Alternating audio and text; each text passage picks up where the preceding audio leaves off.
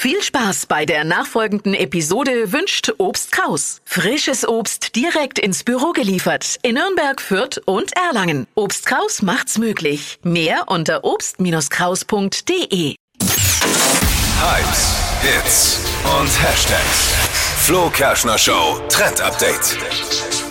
Sau lecker, mir läuft jetzt schon das Wasser im Mund zusammen. Es geht um unser Essen ne? abends auf der Couch, wenn ihr mit eurem Freund oder der besten Freundin Filme schaut. Es geht um Nutella-Popcorn. Mal wieder was, es geht mal wieder um Essen in der Flo Kerschner Show, in der verfressensten Morgensendung. Nutella-Popcorn, erzähl. Richtig geil. Das klingt gut. Also Popcorn ist ja eigentlich ganz easy zu machen. Ähm, man schmeißt die Maiskörner rein in die Pfanne und lässt das Ganze A aufploppen. little bit oil. Ja, ready. genau, ein bisschen Öl dazu oder Butter.